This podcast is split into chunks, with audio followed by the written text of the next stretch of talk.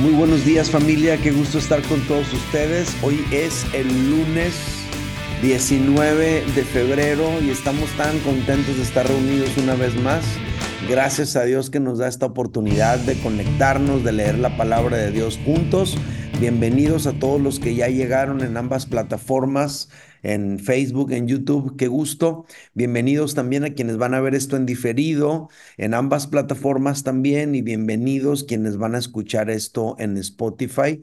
Qué gusto estar con todos ustedes el día de hoy para leer juntos la palabra de Dios. Si les parece bien, oremos. Vamos a ponernos en las manos de Dios y leemos jueces 10.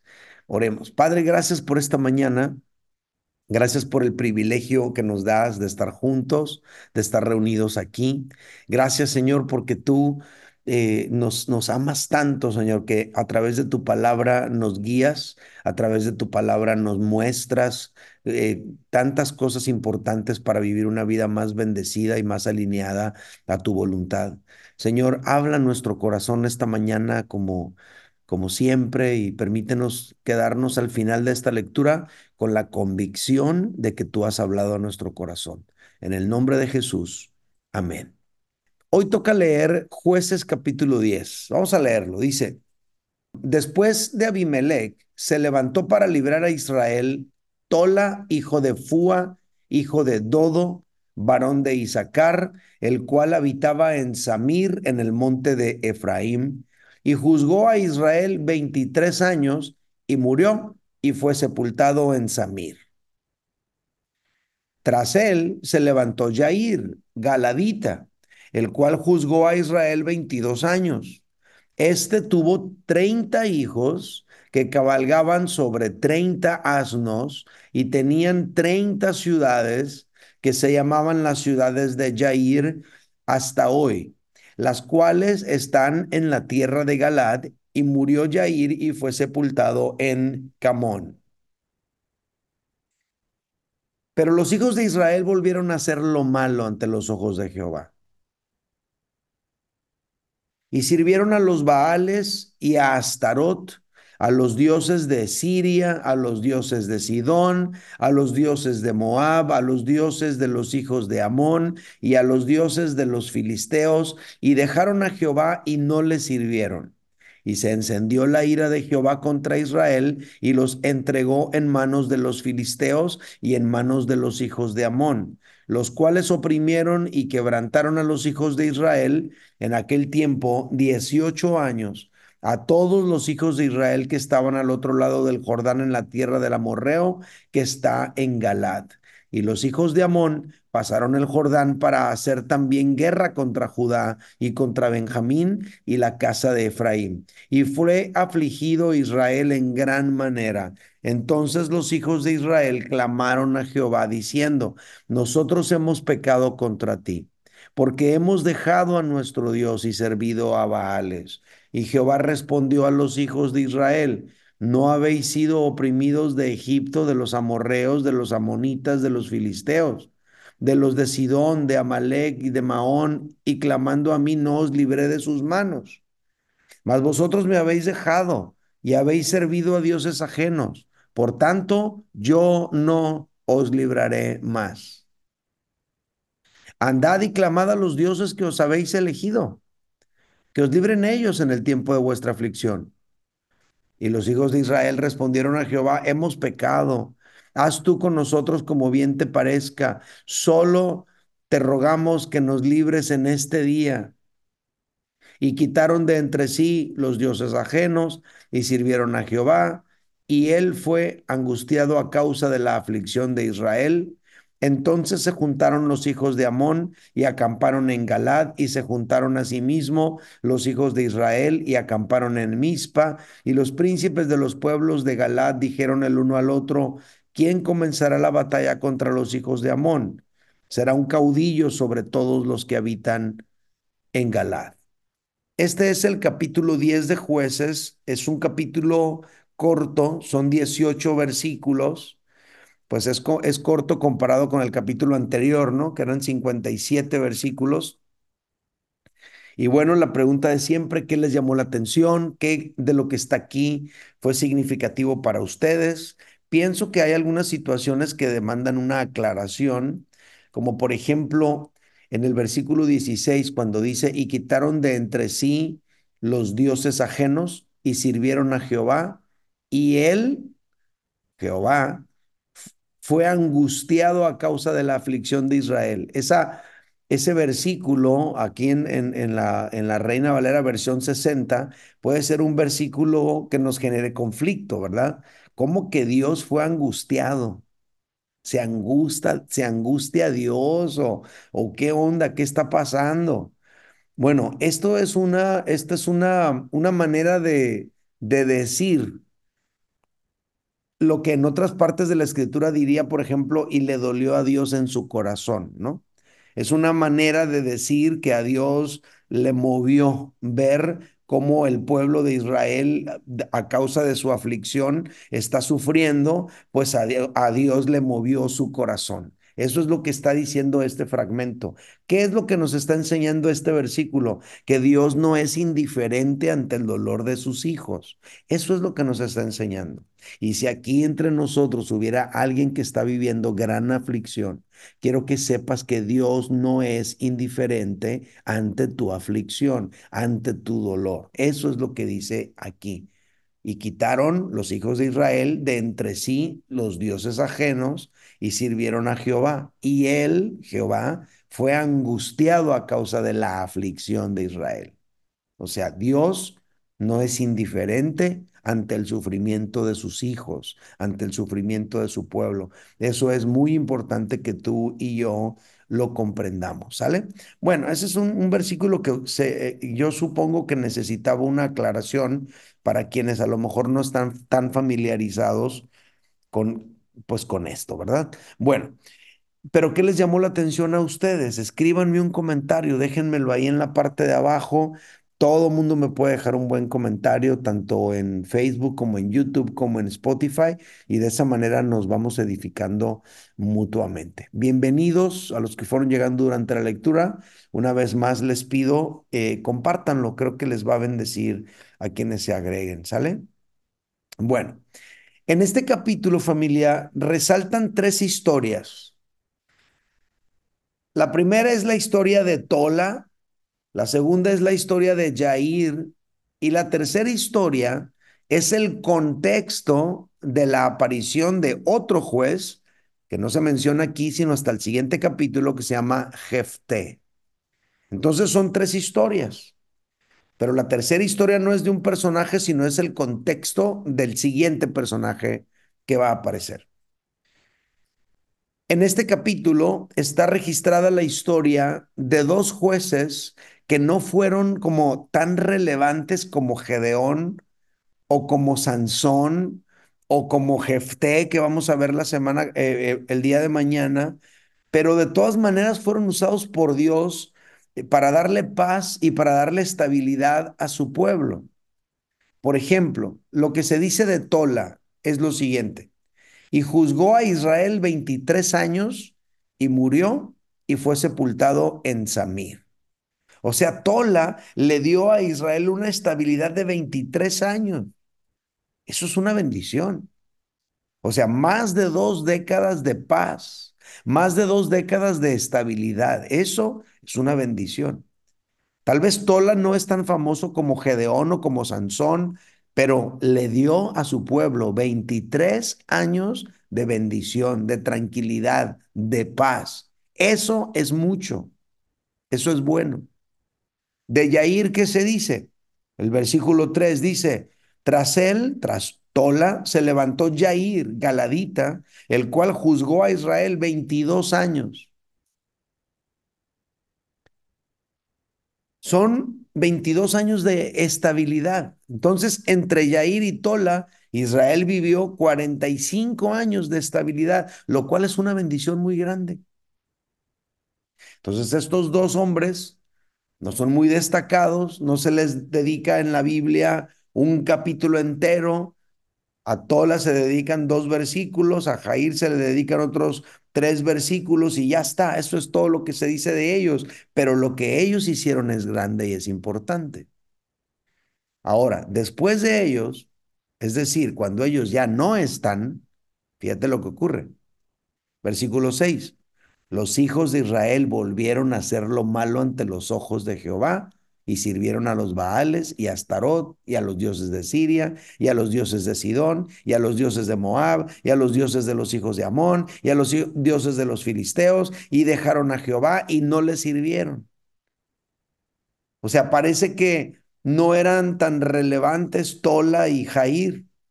Pero mientras Tola y Jair estaban haciendo su ministerio, el pueblo de Israel estaba en estabilidad, en paz, estaban siguiendo a Dios, pero los quitas a ellos de la ecuación y entonces el pueblo empieza a perderse. Quiere decir que aunque estos dos hombres no eran tan famosos, sí eran importantes. Lo tengo que repetir. Aunque estos dos hombres no eran tan famosos, sí eran importantes. Yo le puse a este capítulo la importancia del liderazgo. Para quienes lo están, los que les gusta escribir el título de este capítulo, lo que yo le puse, la importancia del liderazgo. Mientras estos dos hombres ejercían su liderazgo, el pueblo de Israel se mantuvo bendecido, en paz, en tranquilidad. Cuando estos dos hombres ya no estaban para ejercer su liderazgo, el pueblo de Israel se empieza a perder. No eran tan famosos, pero eran importantes. ¿Sale? Bueno, esto es como introducción a pues al análisis o a las lecciones que yo les comparto, ¿no? Este capítulo a mí me deja al menos tres lecciones que les quiero compartir el día de hoy. ¿Listos? Número uno, primera lección.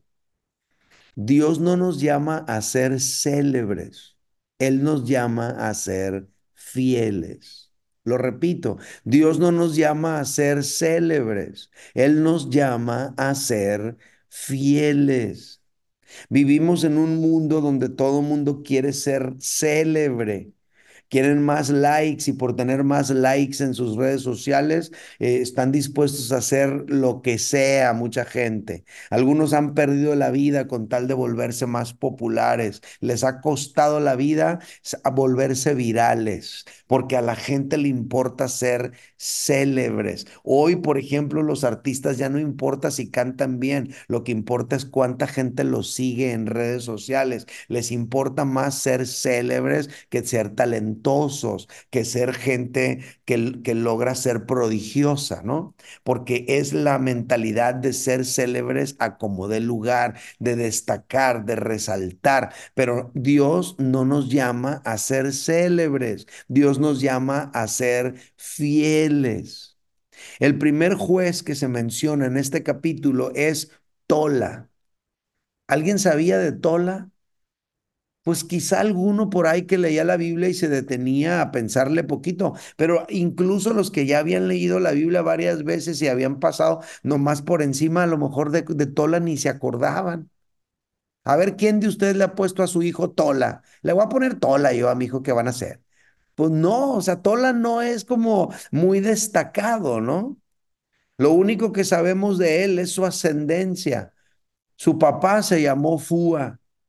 ¿Quién es Fua? Pues quién sabe. Su abuelo se llamó Dodo. ¿Quién es su abuelo? Pues quién sabe. Es de la tribu de Isaacar y vivía en Samir, en una región perteneciente a Efraín.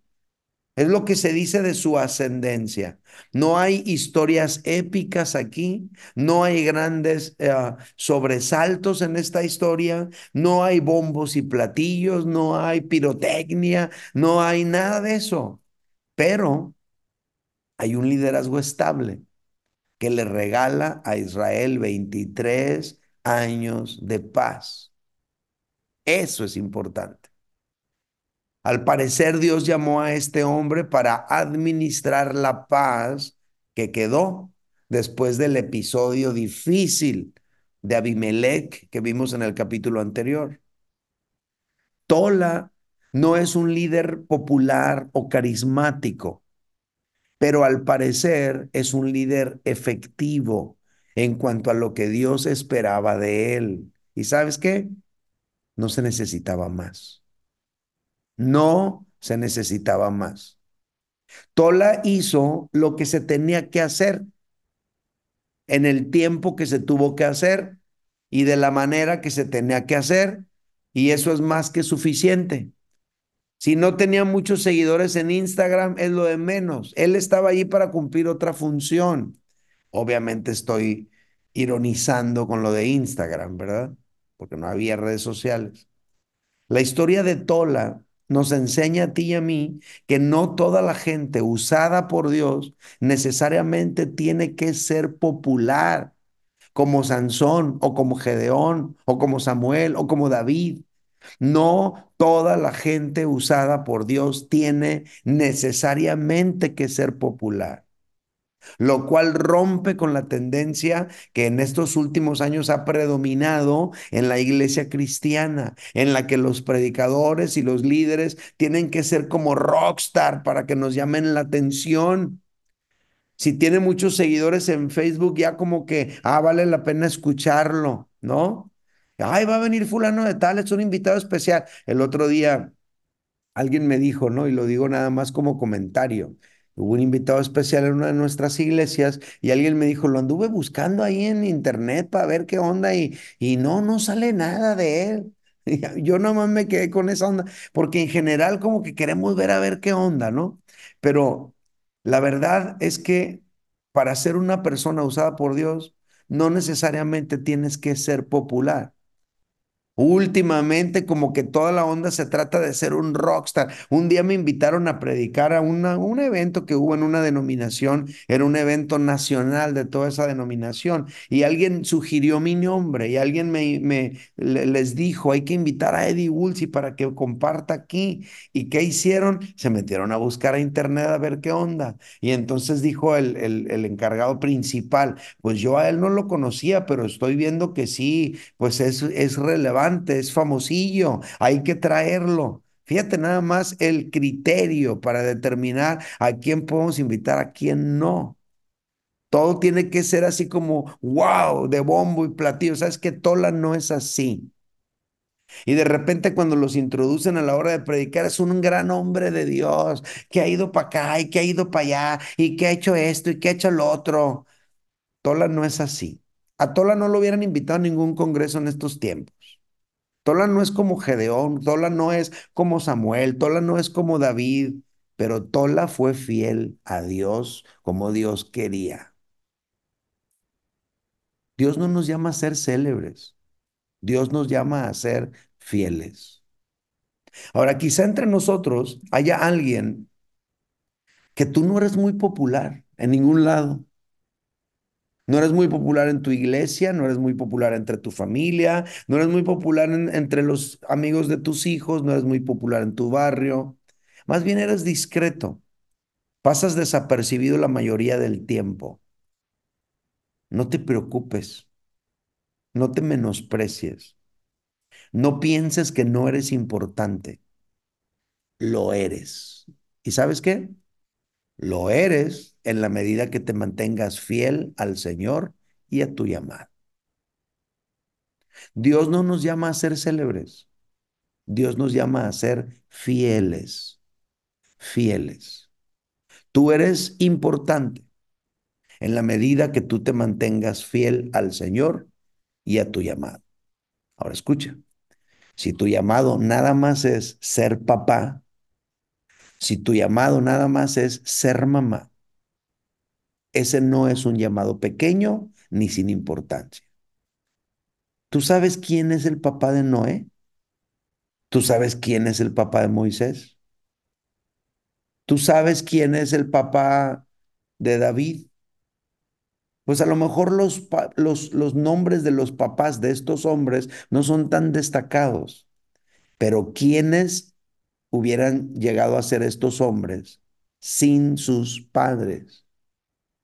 Entonces recuerda, Dios no nos llama a ser célebres, Dios nos llama a ser fieles. Tola no fue muy popular, pero fue fiel al Señor y le regaló a su país 23 años de paz. Y si alguno de ustedes se ha sentido menos importante porque, porque no eres tan destacado en tu congre o en algún lugar, te preocupes tú por eso. Tú mantente fiel a lo que Dios te llamó a ser. Sigue dando ejemplo de integridad, sigue siendo un padre amoroso, un padre temeroso de Dios, sigue siendo un esposo fiel, sigue siendo una esposa fiel, una ayuda idónea, como Dios dice de ti. No te compares con nadie, tú sigue adelante en lo que Dios te llamó a ti a hacer. Dios no nos llama a ser célebres, Él nos llama a ser fieles. ¿Vale? Bueno, ¿qué opinan de eso? Escriban un comentario, déjenmelo ahí, porfis, ¿no? Segunda gran lección que yo tengo aquí para ustedes. Esta está muy curada. La segunda gran lección que yo tengo aquí está basada en Jair, el otro líder, el otro, uh, el otro juez que se menciona aquí. Segunda gran lección. ¿Listos? Cada líder es único. Esa es la segunda gran lección. Cada líder es único. Es lo que nos enseña Jair. Este hombre, Jair, tampoco tiene una gran historia, pero representa 22 años de bendición. Nada más son tres versículos en toda la Biblia que se le dedican a Jair, pero son 22 años de bendición. Ahora, él destaca no nada más por la paz que le trajo al país, sino también por su método de liderazgo. Mira, checa cómo, cómo, dice, cómo dice de él. Ahí te va. Eh, jueces 10.4 dice, este, Jair, tuvo 30 hijos que cabalgaban sobre 30 asnos y tenía 30 ciudades que se llamaban las ciudades de Jair hasta hoy, las cuales están en la tierra de Galad. 30 hijos que andaban en 30 burros, que, que, cuidaban 30 ciudades. Es muy interesante, ¿no? Yo a Yair le puse el 30-30, ¿no? 30 hijos, 30 burros, 30 ciudades. Ahora, lo que a mí me llama mucho la atención es que a diferencia de todos los líderes otros que hubo aquí, a diferencia de todos los demás jueces, Yair ejerció un liderazgo familiar. Esto es algo muy interesante. Él, junto con sus 30 hijos, formó una especie de confederación de 30 ciudades donde él ejerció su liderazgo. Y le trajo paz a Israel de esta manera. 30 hijos, a cada uno le encargó una ciudad y le dijo, ahí te vas a encargar tu hijo, ¿eh? De que las cosas se mantengan en orden. Ahí te va un burro para que vayas para allá a cuidar. Entonces, 30 hijos sobre 30 burros, cuidando 30 ciudades, y de esa manera él tuvo una manera de organizarse para mantener la paz y la estabilidad en su país. Yair es un líder distinto a los demás. Él no destaca por ser él muy brillante en cuestiones de grandes batallas, peleando acá, matando. Él destaca por organizarse bien con los 30 hijos que Dios le dio. Su método es distinto a los demás, pero él es fiel y su método es efectivo. En su, él, en su llamado está dando resultados también. Familia, cada líder es único. Cada líder es único. Y va a implementar su propio método de acuerdo a la manera que Dios lo guíe. No tenemos que hacer las cosas igual que los hacen los demás. Cada quien debe hacer lo que Dios le llamó a hacer a él en su momento. Y no tenemos que tener temor si los demás no están haciendo las cosas como, como Dios a ti te está llamando a hacer, o a lo mejor tú estás sintiendo la inquietud de hacer las cosas de una forma, pero a nadie ves haciéndolo de esa manera. No te preocupes, tú haz las cosas como Dios a ti te llamó a hacer. No tengas miedo romper con el patrón del cómo hicieron las cosas, por ejemplo, tus padres y abuelos. Para empezar, estás viviendo en un momento diferente que tus padres y abuelos. Tú puedes romper con esa tendencia si eso que te está mostrando, si eso que vas a hacer es algo que Dios te está mostrando a cambiar. ¿Sale? Entonces tú no tienes que hacer las cosas como las hacen los demás. Tú no tienes que repetir la historia de otros. Por ejemplo, en el caso mío, yo no tengo que ser igual que otros pastores. Yo tengo que ser yo nomás. Es todo lo que tengo que hacer. Tengo que ser yo y funcionar como yo soy. Mi iglesia no tiene que tener el tamaño de otras iglesias, ni las características de otras iglesias, ni se tiene que ver igual que otras iglesias. Ahorita es muy interesante, tú te metes a Instagram a ver iglesias, puedes ver 10, 20, 30 iglesias y haz de cuenta que todas son la misma, todas se quieren ver igual, todo es idéntico. ¿Dónde está la particularidad de cada quien? ¿Dónde está, dónde están las características que a cada quien le puede imprimir a lo que Dios le llamó a hacer a cada quien? Nos queremos parecer a otros, queremos imitar a otros, el éxito de otros, la fórmula de otros. Sé tú. Sé tú. Funciona de acuerdo a lo que Dios te está dando a ti. Si hubiera aquí un director de alabanza, si, hubiera aquí entre nosotros un director de alabanza, manifiéstate si hay un director de alabanza aquí, escríbeme algo. Y Dios te ha dado canciones a ti, no las escondas. Si tú te la pasas nomás cante y cante puro Hilson, puro, puro, ¿cómo se llama el otro? La otra, puro Bethel, si te la pasas cantando puro, se me olvidó el nombre de la otra, de la otra congre que está por allá en, en, el sur de Estados Unidos, por el sur, por el sureste, donde, eh, o sea, si tú te la pasas cantando nomás puras canciones, traducciones, en tu iglesia porque tus canciones no son populares, escucha, nunca lo van a hacer porque no las vas a compartir. Ahí van a seguir guardadas en el cajón y a nadie van a bendecir ahí, guardadas en el cajón, en la libreta, es donde las escribiste, a nadie van a bendecir. Comparte lo que Dios te ha dado. Eso comparte. Yo comparto mis canciones, a mí no me importa. Voy a usar mis canciones, ¿por qué? Porque esas son las que Dios a mí me ha dado. Y esa es la manera en la que he podido bendecir a una generación, o he podido bendecir ciudades, he podido bendecir muchas congregaciones a lo largo de muchos años. Pero es porque en su momento, aunque no me parecía la cosa más destacada, simplemente compartí pues lo que Dios me había dado a mí. En aquel tiempo estaba todo lo que da de moda Marcos Guidi, Miguel Casina y, otras personas, pero pues ¿qué tiene? Metía de ellos y también compartía las mías y podía bendecir a los demás. Pero nos intimidamos. Pensamos que no, pues lo mío no está tan curada como la nueva rolita que sacó. ¿Quién? Comparte lo que Dios te ha dado, comparte lo que tú tienes, sé tú, ejerce tu liderazgo a tu estilo. No tienes que parecerte a nadie, no te tienes que vestir así como se visten los de los de Betel o los de Hills. Y yo no tengo tatuaje, me voy a poner un tatuajón aquí a ver si tengo más like. No, no, no, déjate de eso. Tú sé tú, sé original. Vístete como tú, como a ti te guste, no tienes que parecer una copia de nadie. Esto es lo que a mí me enseña la historia de Yair, que no tenemos que ser como los demás, que no tenemos que repetir la historia de otros, que lo que importa es hacer nuestra parte como podamos, de acuerdo a nuestros dones, de acuerdo a nuestras habilidades, de acuerdo a nuestras características, de acuerdo a nuestras posibilidades. ¿Sale? Yair también nos inspira a involucrar a nuestros hijos en el llamado. No dejes a tus hijos fuera, involúcralos en las cosas que Dios está haciendo. Yair gobernó auxiliado por sus hijos. ¿Hay problema en eso? ¿O hay problema por eso? No, claro que no. Los hijos de los líderes pueden ministrar junto a su padre si tienen un llamado. Los hijos eh, de, de líderes pueden ministrar junto a su padre si Dios los ha ungido.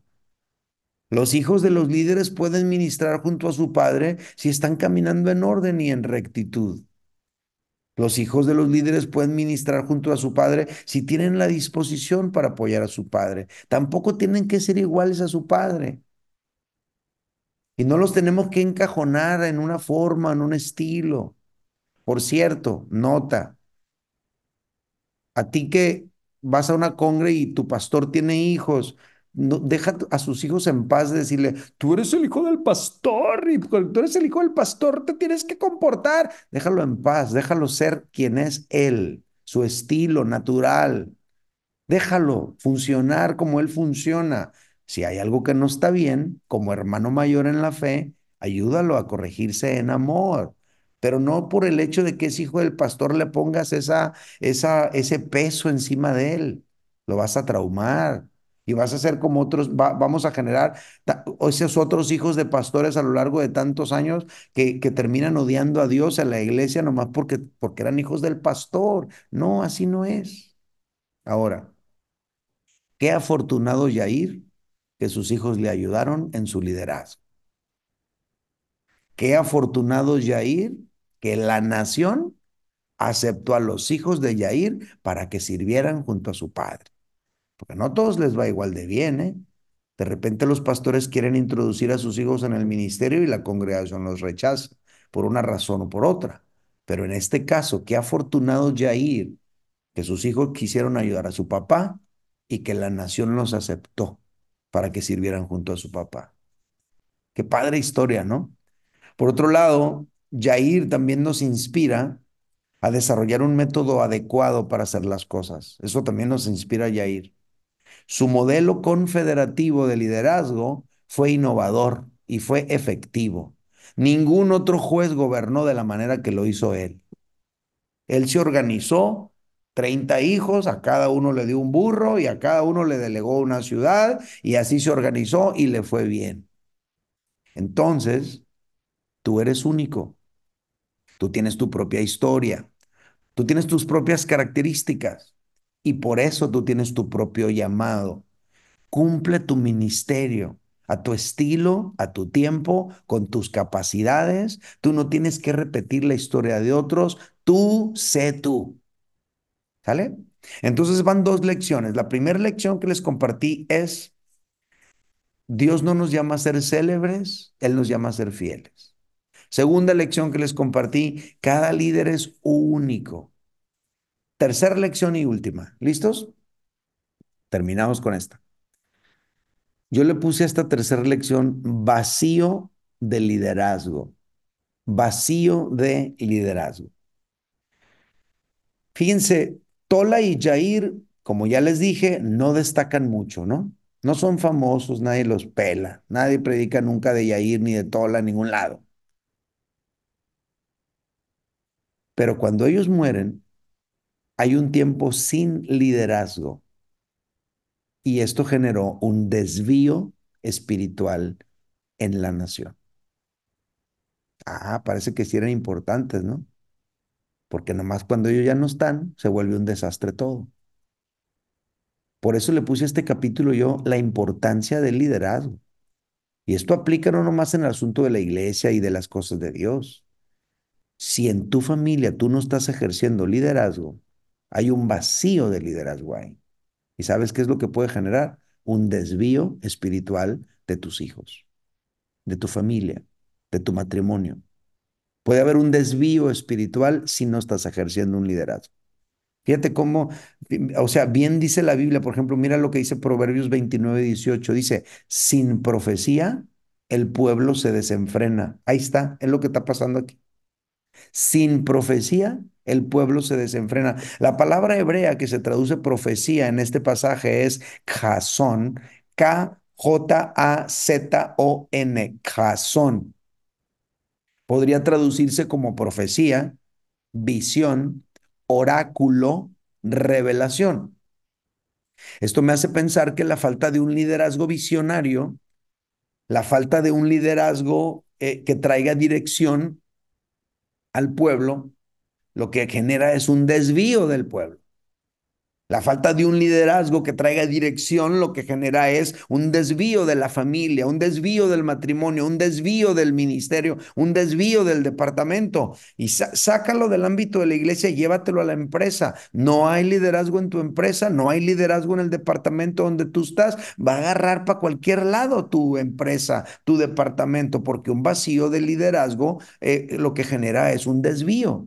Vacío genera desvío. ¿Sale?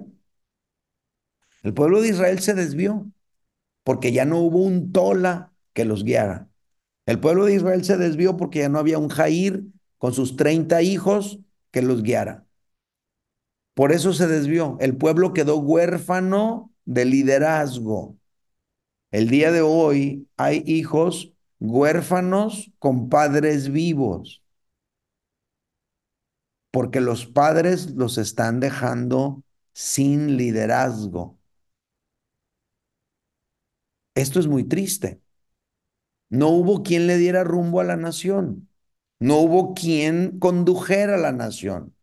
Y esto lo que generó fue un desvío hacia lo malo. Tú a un niño no lo tienes que enseñar a hacer lo malo.